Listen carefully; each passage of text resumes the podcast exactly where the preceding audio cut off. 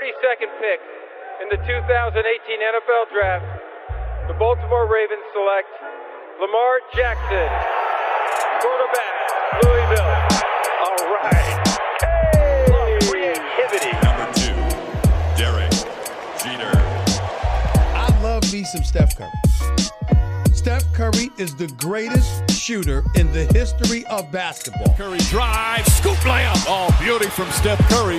If I play basket, I could play with LeBron without a problem. And if they need help, I'll help them. Moore told us, and now we have an altercation. Alex Ovechkin pounding away on Andrei Svechnikov, who's down. That one right there made you the greatest player of all time.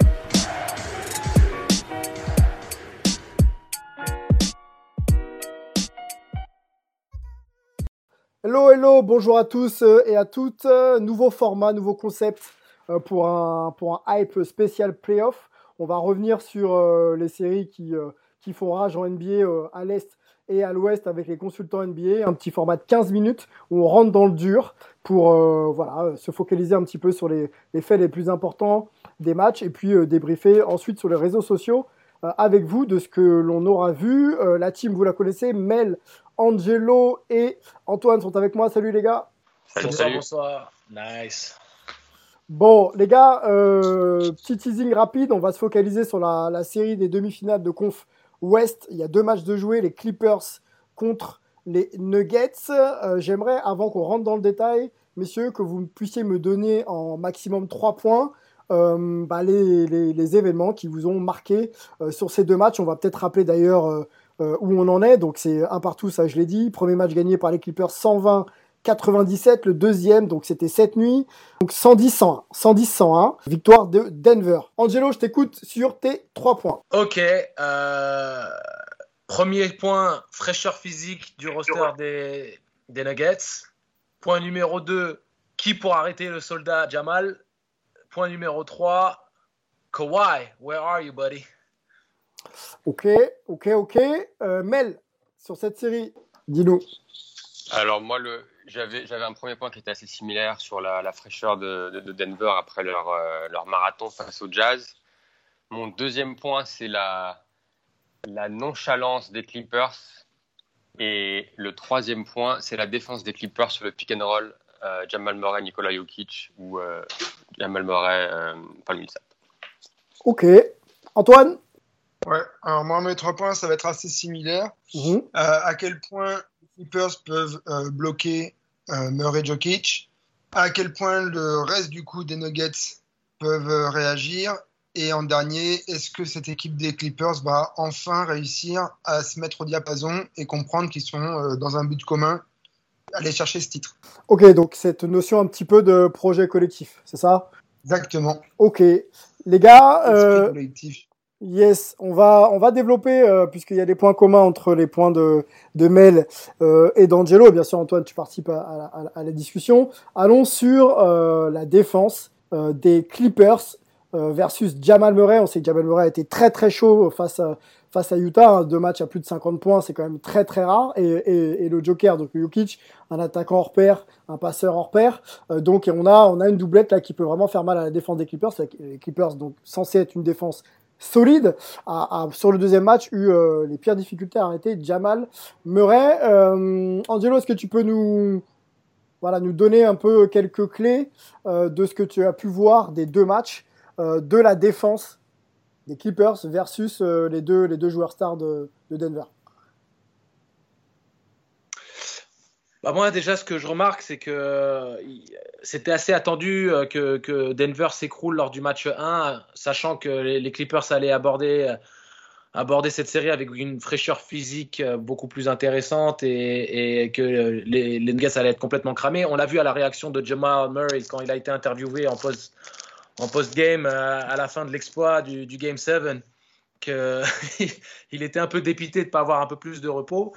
Donc euh, maintenant, on va dire que le match 1 aux oubliettes, 30 points dans la musette, le match 2 allait être une autre histoire, ça s'est confirmé.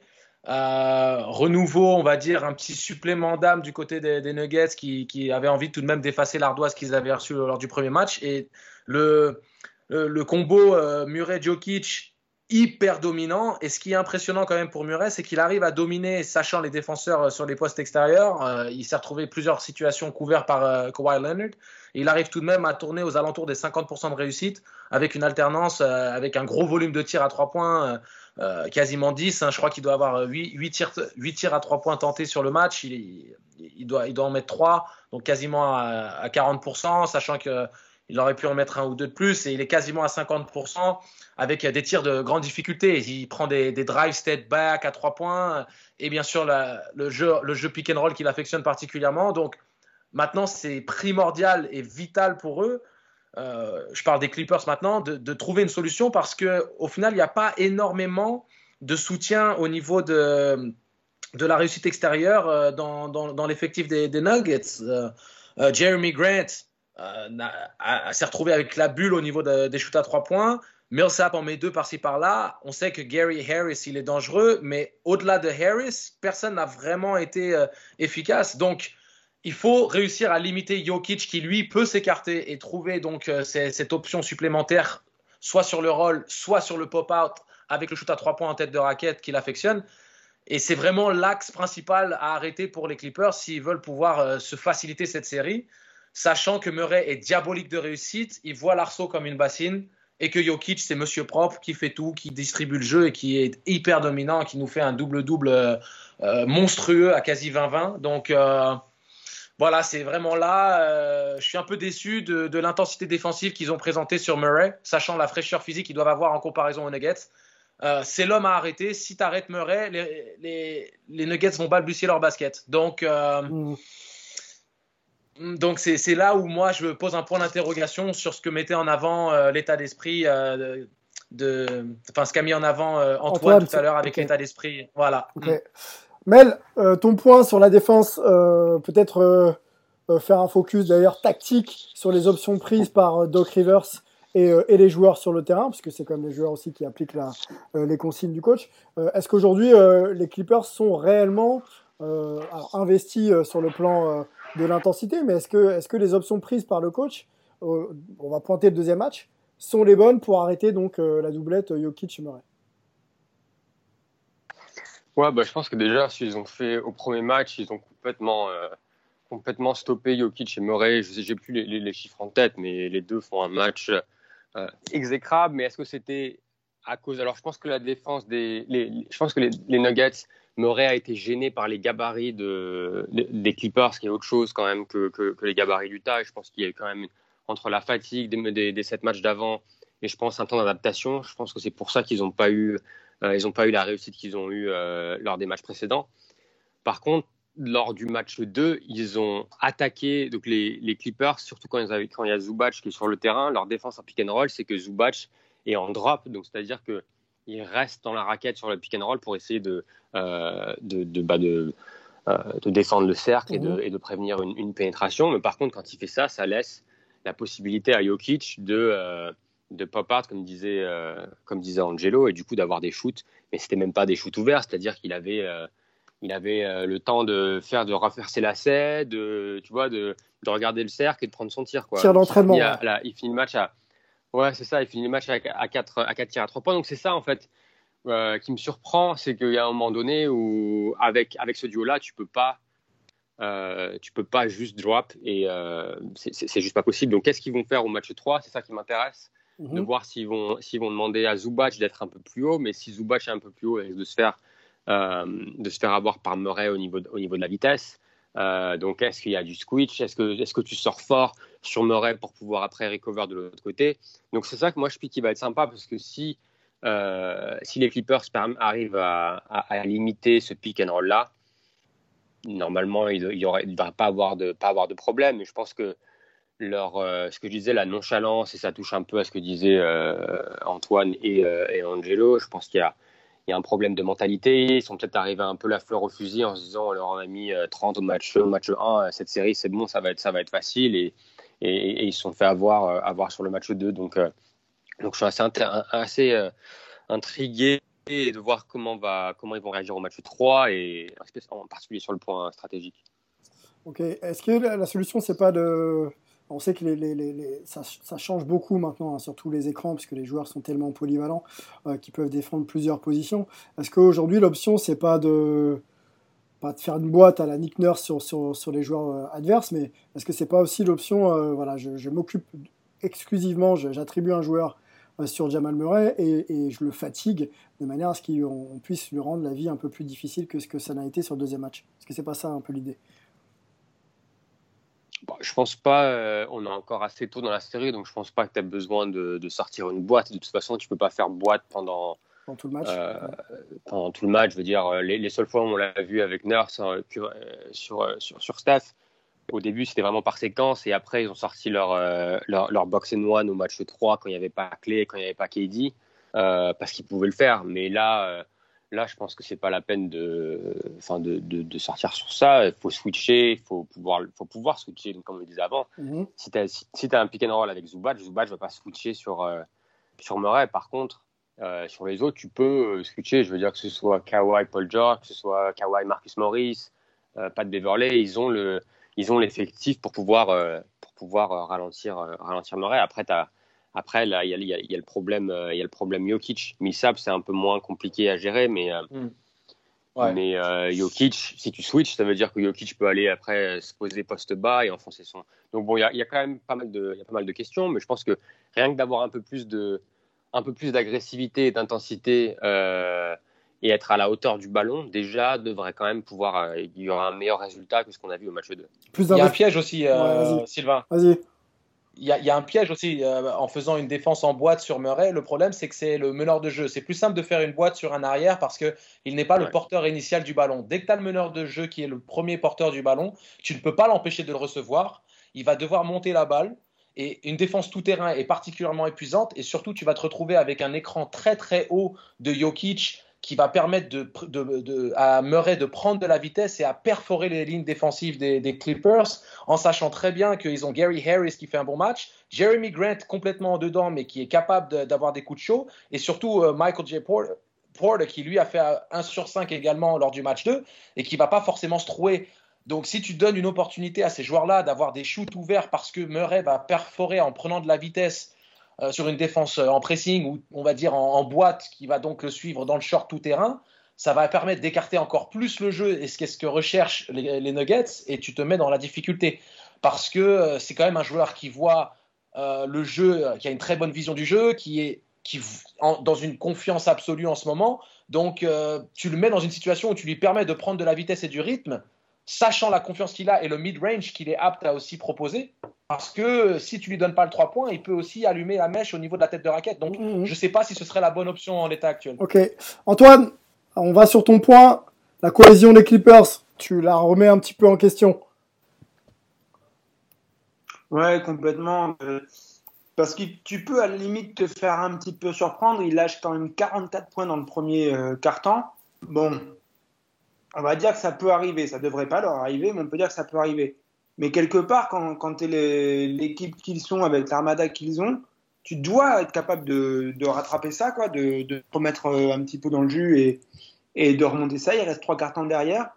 Et euh, bon, ils sont pas si loin au final, mais on n'a jamais l'impression qu'ils attaquent, tu vois, ensemble, quoi. Il y, a, il y a toujours un petit peu, c'est des vagues. Euh, je sais pas, j'arrive pas à trouver euh, une espèce de force collective euh, où tout le monde euh, va dans le même sens quand on regarde les, Clippers. Quoi. Il y a un petit peu ce, désaccord, on dirait, entre deux groupes, quoi. un petit peu le groupe des, bah, nouveaux, quoi, surtout Paul George et, Kawhi, et un petit peu les anciens, quoi, la, la, vieille garde des Clippers, qui certes a fait une très très bonne saison l'an dernier, c'est génial, et on veut garder cet esprit et tout, mais à un moment c'est bon, quoi.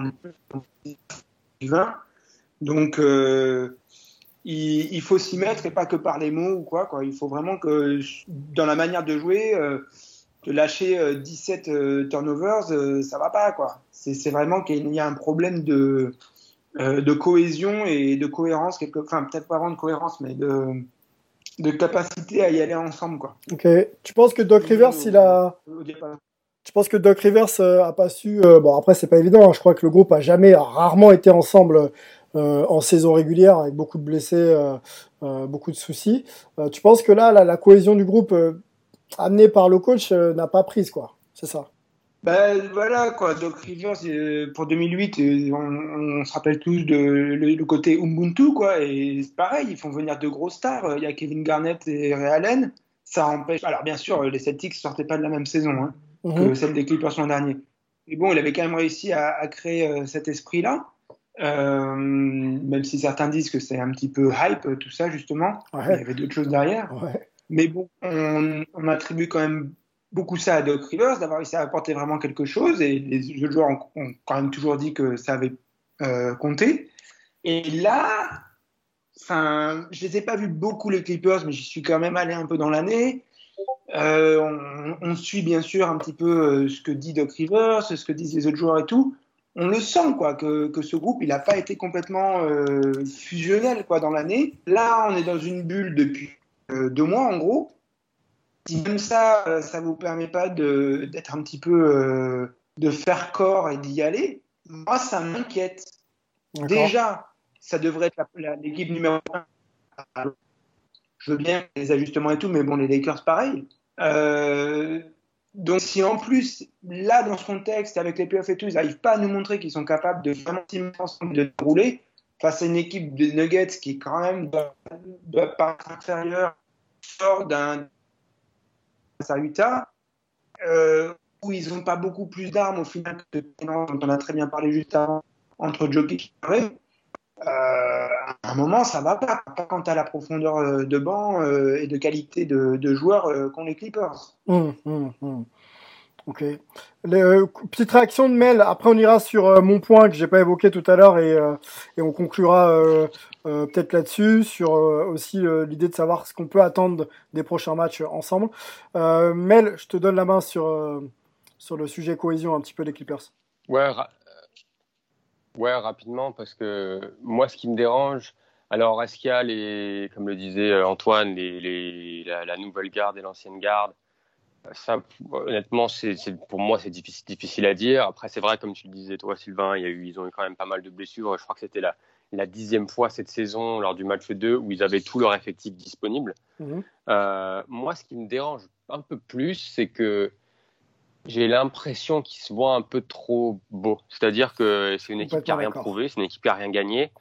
Et, et, et c'est un peu, j'ai un peu l'impression que c'est l'équipe, on, on, avait parlé du, du switch euh, avec les Lakers avant le début, avant le début des playoffs par rapport à Portland. J'ai un peu l'impression qu'il y a ça aussi avec les Clippers c'est euh, un peu, on fait un bon match, on fait un match de merde derrière, on réagit, mais il y a toujours cette, euh, je sais pas, cette, cette sorte de, de confiance un peu, un peu, un peu mal placée, en se dire on est de toute façon on est les, on est, on est les favoris et c'est pratiquement déjà fait quoi. Mm. Ouais, une sorte de, de, de, de suffisance euh, comme, euh, comme le, le note euh, Antoine, Antoine dans, notre, dans, dans, notre chat. Et ça c'est ça qui me dérange parce que que ce soit que les, que les Warriors aient, des, aient cette suffisance par moment à l'époque, je peux le comprendre parce que c'était une équipe qui avait prouvé, qui avait déjà gagné, qui savait justement euh, flip de switch quand, quand c'était nécessaire, même mmh. s'il faisait des matchs où il y avait beaucoup de, de, ballons perdus, mais après il savait se remettre se remettre dans le droit chemin. Là pour les Clippers, c'est un peu moi c'est ça qui vraiment qui me qui me dérange. Après, je pense pas, et c'est un peu la transition vers ton point, ouais. je pense pas qu'ils auront de problème pour battre Denver sur cette série mais c'est quelque chose qui me dérange. Alors moi, euh, allons sur mon point. Merci pour la transition, Mel. Euh, je voulais qu'on focalise un petit peu. On a parlé en off de de de, Kawhi et sa, sa contre-performance. C'était le point d'ailleurs de d'Angelo. Mais on va pas on va pas tirer sur Kawhi. Il montre réellement le chemin. C'est un champion NBA, double champion NBA même.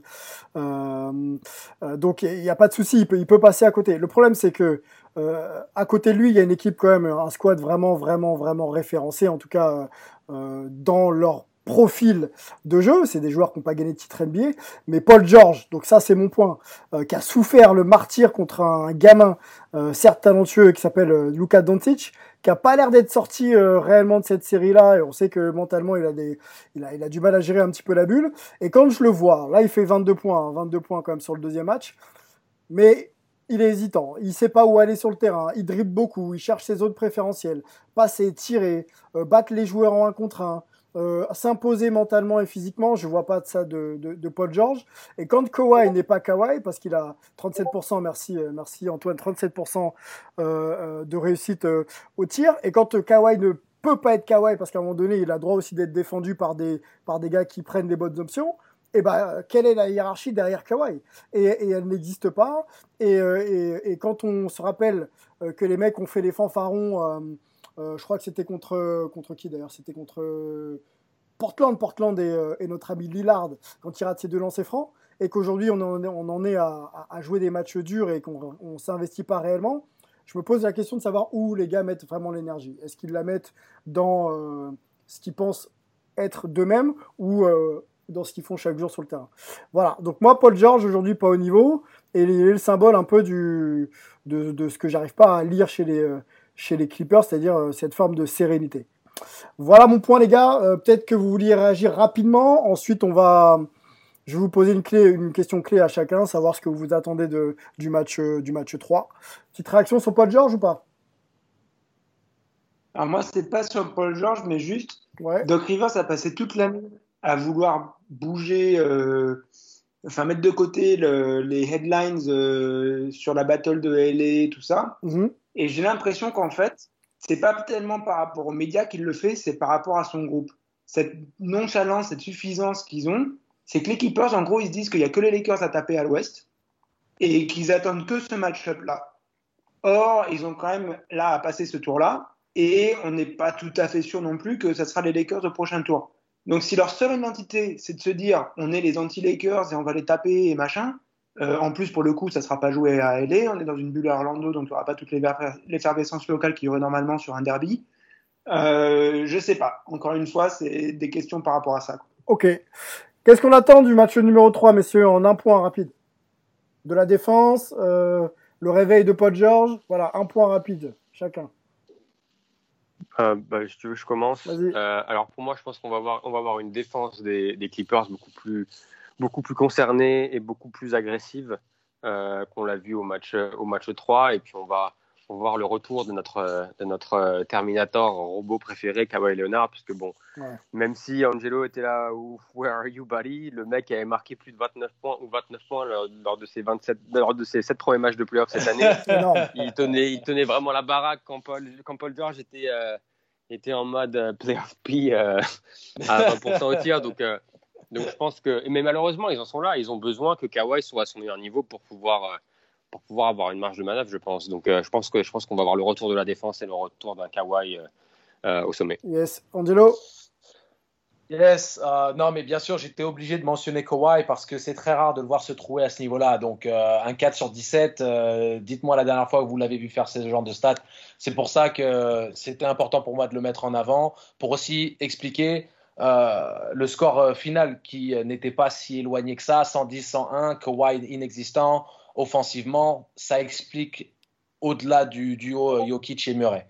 Euh, et Antoine nous dit que c'était son plus faible total depuis 2016 en playoff. Alors, vous voyez, euh, ça fait quand même 4 ans. Euh, c'est normal de, mettre en avant avec humour, parce qu'on adore Kawhi, cette petite défaillance. moi, ce qui, ce qui, je pense, va être important pour ce match 3, je suis curieux de voir si euh, les, les, role players de Denver vont step up. Parce qu'on sait, comme l'a mis en avant euh, Melvin, euh, que les Clippers vont probablement procéder à une défense plus haute sur le pick and roll avec une couverture plus, plus concentrée de Jokic sur le pop-out pour ne pas lui autoriser d'avoir des tirs ouverts en tête de raquette et d'essayer de limiter un petit peu plus Jamal Murray, même s'il est capable de, de, de, mettre des tirs très compliqués, contestés et tout ça. Donc la clé pour les Nuggets pour exister, au-delà de, l'ajustement défensif des Clippers, ça va être que euh, Porter Jr. ou, euh, euh, que Harris repasse un beau match euh, ou que Jeremy Grant sorte de sa boîte. C'est ça pour moi la clé pour qu'il puisse exister dans ce match 3. Si les role players sortent la tête de l'eau, il y aura peut-être potentiellement match malgré euh, une remontée défensive et une reconcentration défensive sur le, sur le travail à faire du, de la couverture du duo euh, Murray-Jokic. Donc moi, je serais curieux de voir un petit peu comment vont se comporter les Nuggets là-dessus. Ok, Antoine? Ouais, je pense que surtout, il va, leur, première défense, ça va être d'arrêter de, perdre des ballons. Quoi. Parce qu'à un moment, tu peux défendre tout ce que tu veux, mais si tu fais des turnovers et qu'il y a des contre-attaques, euh, c'est plus une question de défense. Donc, c'est un très bon point de l'avoir souligné. Il va falloir que qu'enfin ils se remettent à défendre comme il faut, mais déjà arrêter de faire des turnovers, quoi. Parce que là, euh, commencer un match comme ça, euh, c'est même pas peine. Yes, c'est clairement si tu gardes pas le ballon après les efforts défensifs, euh, ça donne moins, moins l'envie de défendre effectivement et, euh, et tu n'exploites pas ta défense par des points, donc c'est un peu compliqué ouais, effectivement. Ok messieurs, merci pour euh, ce premier débrief, playoff semi-finale conférence Ouest. écoutez, on, on, reviendra justement, on va suivre cette série, on reviendra tous les deux matchs pour pouvoir débriefer avec un peu plus de contenu euh, ben, ben, les séries, les performances, les contre-performances et euh, les choix tactiques. On vous laisse avec ce petit podcast. On revient pour euh, Toronto, Boston. Merci, à plus, ciao.